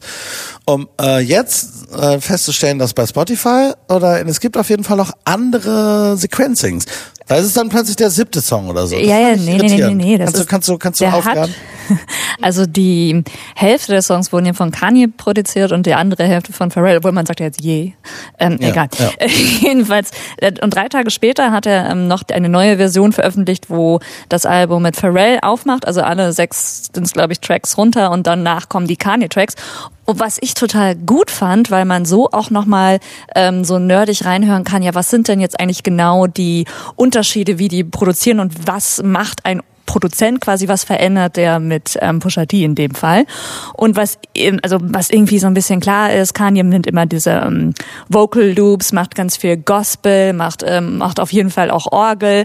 Aber wo ich auch dachte, Moment, warum ähm, ist das Album am Anfang so ein bisschen cooler, ein bisschen, weiß ich nicht, ähm, düsterer und klärt dann so mit Kanye halt so auf, als wären am Anfang Wolken da und am Ende ist so Sonnenschein, ein bisschen kitschig, ich weiß.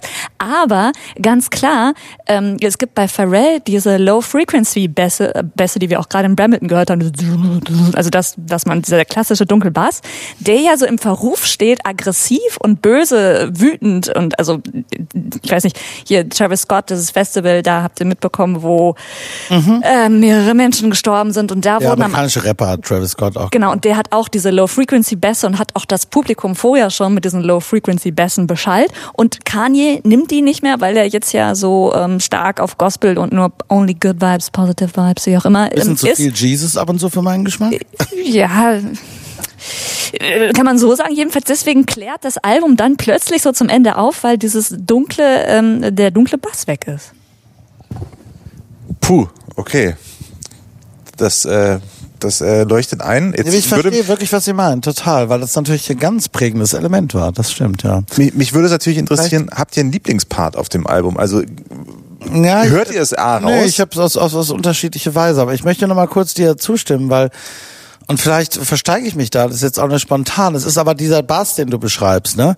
Der ist ja ein totales Club-Element auch gewesen, ne? Ich weiß noch, als ich das erste Mal, ich weiß noch, ich war mal in Washington auf einer Interviewreise, was also ganz long story short, ich habe da äh, einen äh, schwarzen Trainer der amerikanischen Olympiaschwimmmannschaft in einer Bar kennengelernt, der wahnsinnig nett war und äh, die Verpflichtung irgendwie gespürt hat.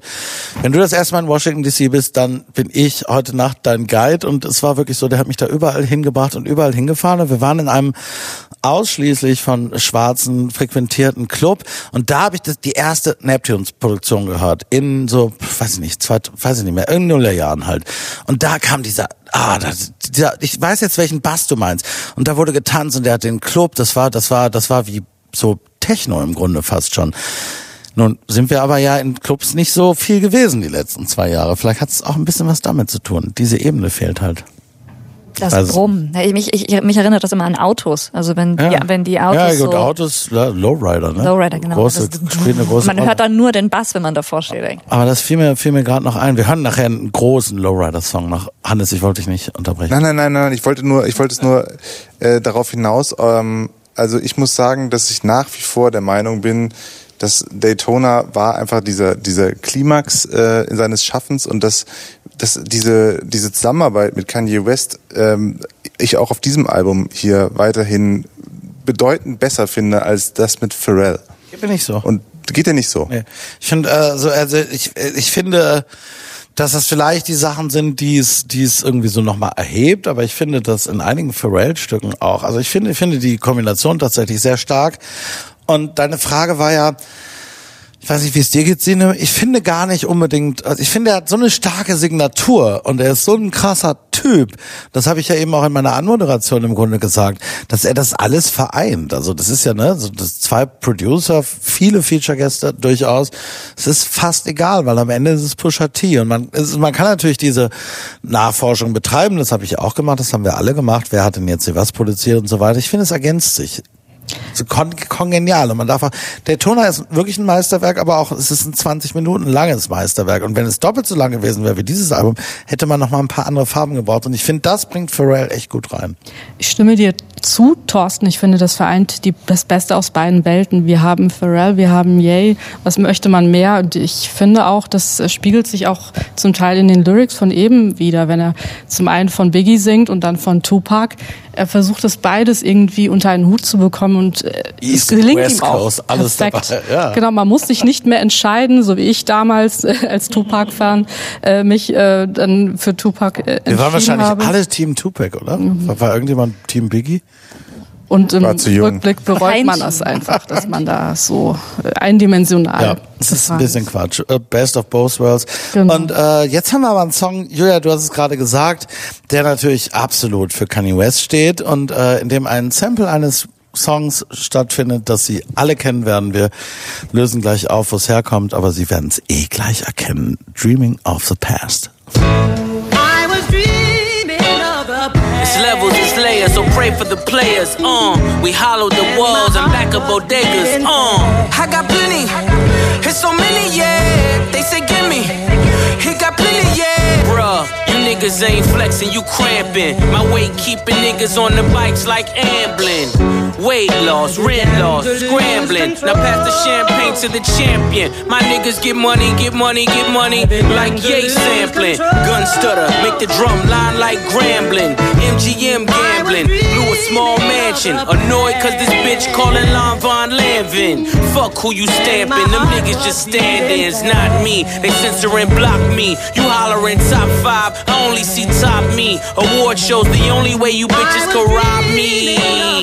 It's levels, it's layers, so pray for the players. Clip him, baby, if he flinch at the price of Bottega. Uh, I got plenty, it's so many, yeah. They say, gimme, he got plenty, yeah. Bruh, you niggas ain't drip, you drying. Kevlar in this Balenciaga jacket lining. You and your bitch income combining. I'm sending Lorraine Schwartz diamond mining. Find him. I came up with Enzo drifters, so you got to understand there's a difference. There's window stickers and window liquors. You know the type. Always trying to get in your picture, how it's trying to get the dope through. In your sister, we won't bagging up the work, wouldn't be no dishes, be no Christmas, mistletoe, be no kisses. Made a way for ourselves, we ain't need no wishes. Ah, it's levels, it's layers, so pray for the players. Uh, we hollow the walls and back up bodegas. Uh, I got plenty, it's so many, yeah. They say, give me. Down like Brady gets better with time. Didn't have to reinvent the wheel, just a better design. Critics, he's out of his mind. Haters, he's out of his prime. Yet, always where the money's at, like lottery signs. Still I climb. Rockstar, third eye blind. I was bored by these albums, so it gotta be time. No reward for the latter, so it gotta be mine. Huff and puff in the club, then I gotta be shine. Properties all across the board, this monopoly's mine. Came a minister in my prime, so I gotta be shine. I used to watch the Fresh Prince and pray the house would be mine. Could've bought it, but I ain't like the way the kitchen designed. Born in a manger, the son of a stranger. When daddy's not home, the family's in danger. I got plenty, it's so many, yeah. They say, give me.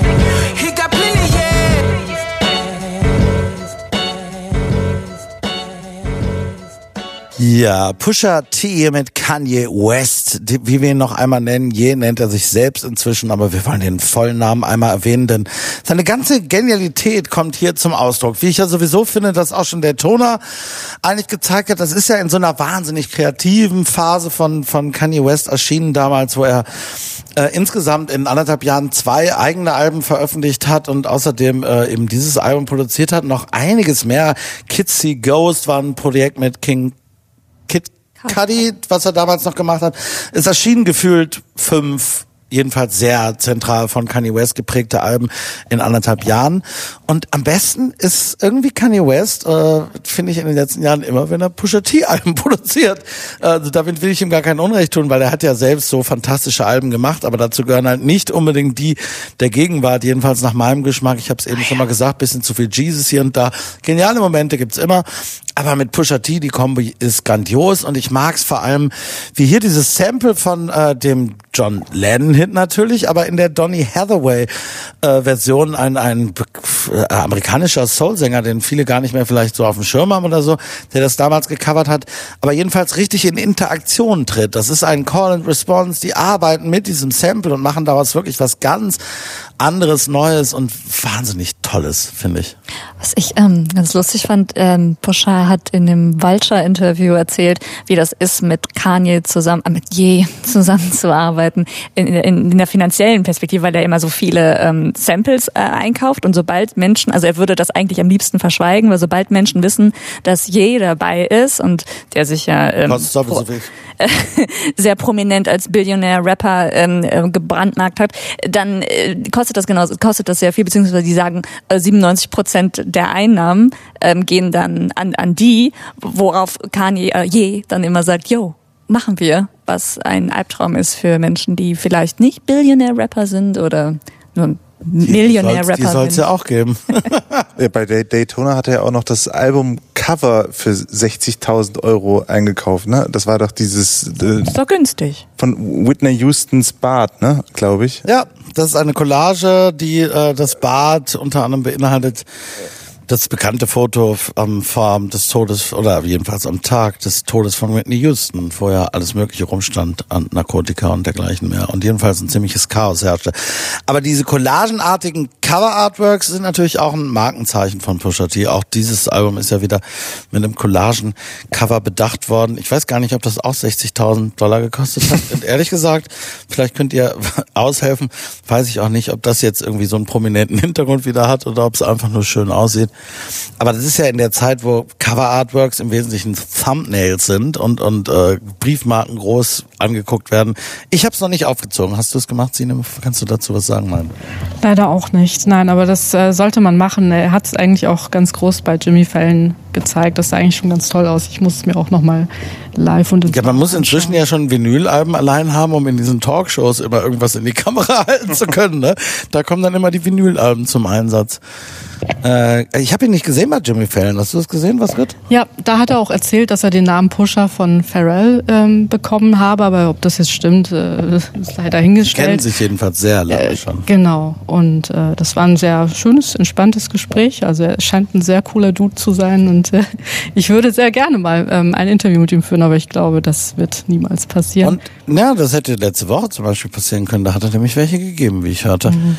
Ja. Ähm, was ich finde auch noch, jenseits von allem. Hip-Hop ist ja natürlich, klar, das popkulturell, jedenfalls kommerziell stärkste und prägendste und das Genre im Grunde der letzten zehn, wenn nicht 20 Jahre, jedenfalls mindestens der letzten zehn Jahre. Es ist aber auch ein sehr junges Genre und es ist ein Genre, was, was durch stetige Erneuerung vor allem lebt und äh, wo man so den Eindruck gewinnen kann, dass es ein Genre ist, in dem es vielleicht noch ein bisschen schwieriger ist, älter zu werden. Ich rede noch nicht mal von alt werden. Älter zu werden als, sagen wir mal, 25. Also so, ne? Es ist, ist jedenfalls nicht ganz leicht. Nun ist Pusha T ja dann fast schon in dem biblischen Hip-Hop-Alter übertrieben gesprochen. Er hat die, die 40 längst gesehen jedenfalls. 44. Und hat ja, ja, genau, und hat ja diese lange Karriere, also die, die, die, die das Duo mit seinem Bruder haben sie, glaube ich, 1994 schon gegründet. Da waren die meisten Leute, die heute Rap machen, noch nicht mal geboren. Und er zeigt aber nicht zuletzt auch mit diesen Alben, die er jetzt gerade macht, dass es wohl sehr wohl geht und dass es also wirklich so golden ist, weil nichts daran ist, es ist teilweise sehr klassisch, aber nichts daran ist irgendwie dated. Es ist total ja. fresh. Ja. Absolut nicht. Ich finde, von allen Alben, die wir heute gehört haben, oder wahrscheinlich überhaupt dieses Jahr, ist das am ehesten am Zeitgeist dran. Also ich, äh, mich holt es total ab und für mich ist das auf jeden Fall, wenn, wenn überhaupt, ähm, ja, also das Album der Woche sowieso und vielleicht sogar noch viel mehr. Wir müssen noch auf Kendrick Lamar's Release warten, genau. aber großartig. Ja. Darauf wollte er nicht mehr warten. Weiß ja. nicht, warum du immer so auf diesem Alter ähm, rumhakst. Ja? Er hat selber gesagt, ich glaube schon vor, vor Jahren in einem ähm, Interview, das Alter spielt eigentlich nur dann eine Rolle, wenn man sich ähm, anfängt von der Welt zu entfernen. Aber er, er lebt im Hip-Hop, er ist von Hip-Hop umgeben, er sagt, er ist im Einklang mit der heutigen Musik, auch mit der Mode, mit dem Lifestyle. Ähm, also und das ist eigentlich wahr, würde ich sagen. Also Menschen, ja, die, die dann schlechte Musik machen, die interessieren sich einfach nicht mehr dafür. Die, die sehen das dann nur noch so als Beruf und da haben nicht so mehr die Rammstein. Verbindung. Ja, das, ähm, aber Rammstein sind ihre eigene Szene. Was hast also, du jetzt mit gesagt? Sich, sind mit sich selber total im Einklang. Es gibt ja keine Rammstein-Szene oder irgendwie so, ja. mit der sie, also das ist ja wiederum das Einzigartige, du, was ich, ich an Ich würde dem äh, jederzeit absolut recht geben. Ich bin ja, Altersdiskriminierung liebt mir gar nicht und ich finde ja gerade, ne, ich finde das eigentlich absurd, Pop so als so Jugend, in so einen Jugendwarenschleife immer dazu beschreiben. Aber das ist ja was, was geschieht. So. Und es ist ja tatsächlich, wir erleben das ja oft, dass Leute dann nicht mehr, und gerade im Hip-Hop erleben wir es oft. Deshalb freue ich mich. Ich freue mich darüber. Und äh, wir haben noch einen von Pusha T. Hier jetzt mit Jay-Z sogar, der ist auch dabei, und Pharrell Williams. Neck and Wrist. Und das ist ein echter Hit. Das ist der Lowrider-Hit, den ich vorhin angekündigt habe.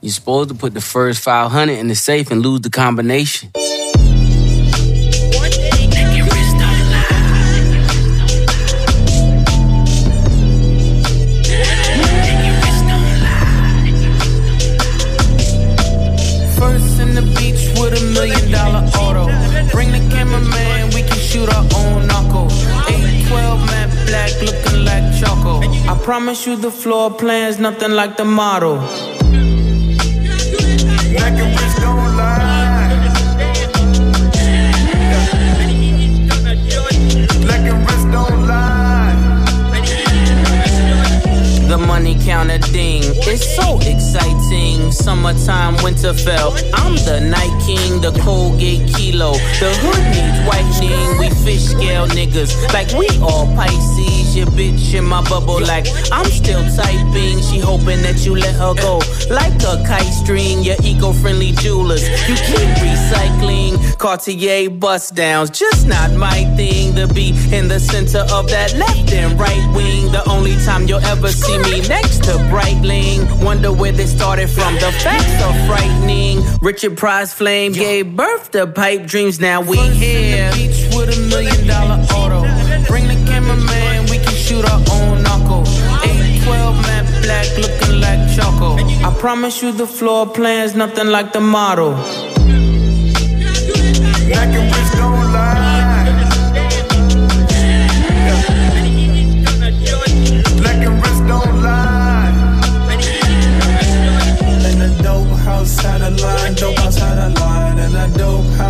the line, dope outside line, and I dope line, dope line, and dope line, dope line.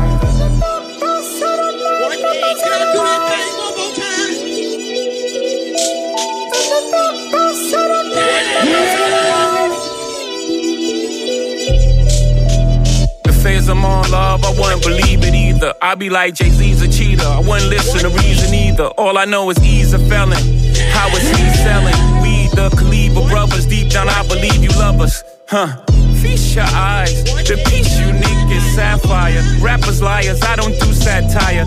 Neither I nor my wrist move mockingly. Y'all spend real money on fake watches, shockingly. They put me on lists with these niggas inexplicably. I put your mansion on my wall, are you shitting me? I blew bird money. Y'all talking Twitter feed. We got different sob stories. Save your soliloquies. They like if Big was alive. Ho wouldn't be in this position if Big had survived. Y'all would have got the commission. Hove was gonna always be Hove. It was the universe will, cause Allah said so. And now I'm here. Beach with a million dollar auto. Bring the cameraman, we can shoot our own knuckle. 812 matte black, looking like choco. I promise you the floor plan's nothing like the model.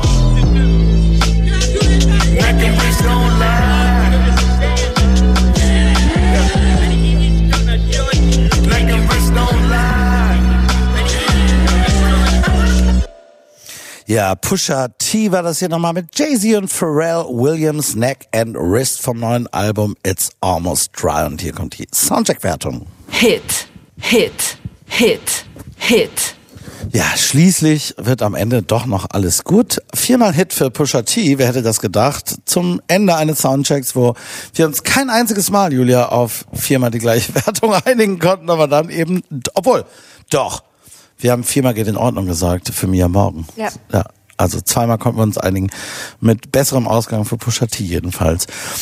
Ähm, damit sind wir auch schon fast wieder am Ende und ich habe es wirklich sehr genossen. Wunderbare Runde hier mit dir, liebe Julia. Äh, Hannes Solter war dabei und Sinem, wie war es für dich das erste Mal? Ich muss sagen, super Einstand. Sinem Kilic. Mir hat Spaß Mal. gemacht. Vielen Dank für die Einladung und äh, ja, es ist sehr entspannt hier. Du wirst wieder eine kriegen. Aber ich habe es gesagt, wir sind damit fast schon am Ende dieser wirklich schönen und besonderen Sendung mit einem würdigen Gewinner. Also gewiss ja kein Sport, ne? Aber es ist, war wirklich, es ist ein tolles Album wieder und das freut mich sehr nach Daytona. Äh, hier geht's jetzt gleich im Programm weiter mit meinem Kollegen Michael C. Lücke und seinen Sounds and Stories. Hören Sie da ruhig nochmal ausführlich rein. Nächste Woche wiederum ist mein Kollege Andreas Müller wieder dran. Ähm, und wir hören uns in zwei Wochen wieder und hören jetzt aber gleich noch was Besonderes. Und zwar die Chemnitzer Band Blond hat im vergangenen Jahr, so eigentlich ist eine Band, die machen Musik. Es gab eine Single Du und ich, da ging es um das Thema sexualisierte Gewalt.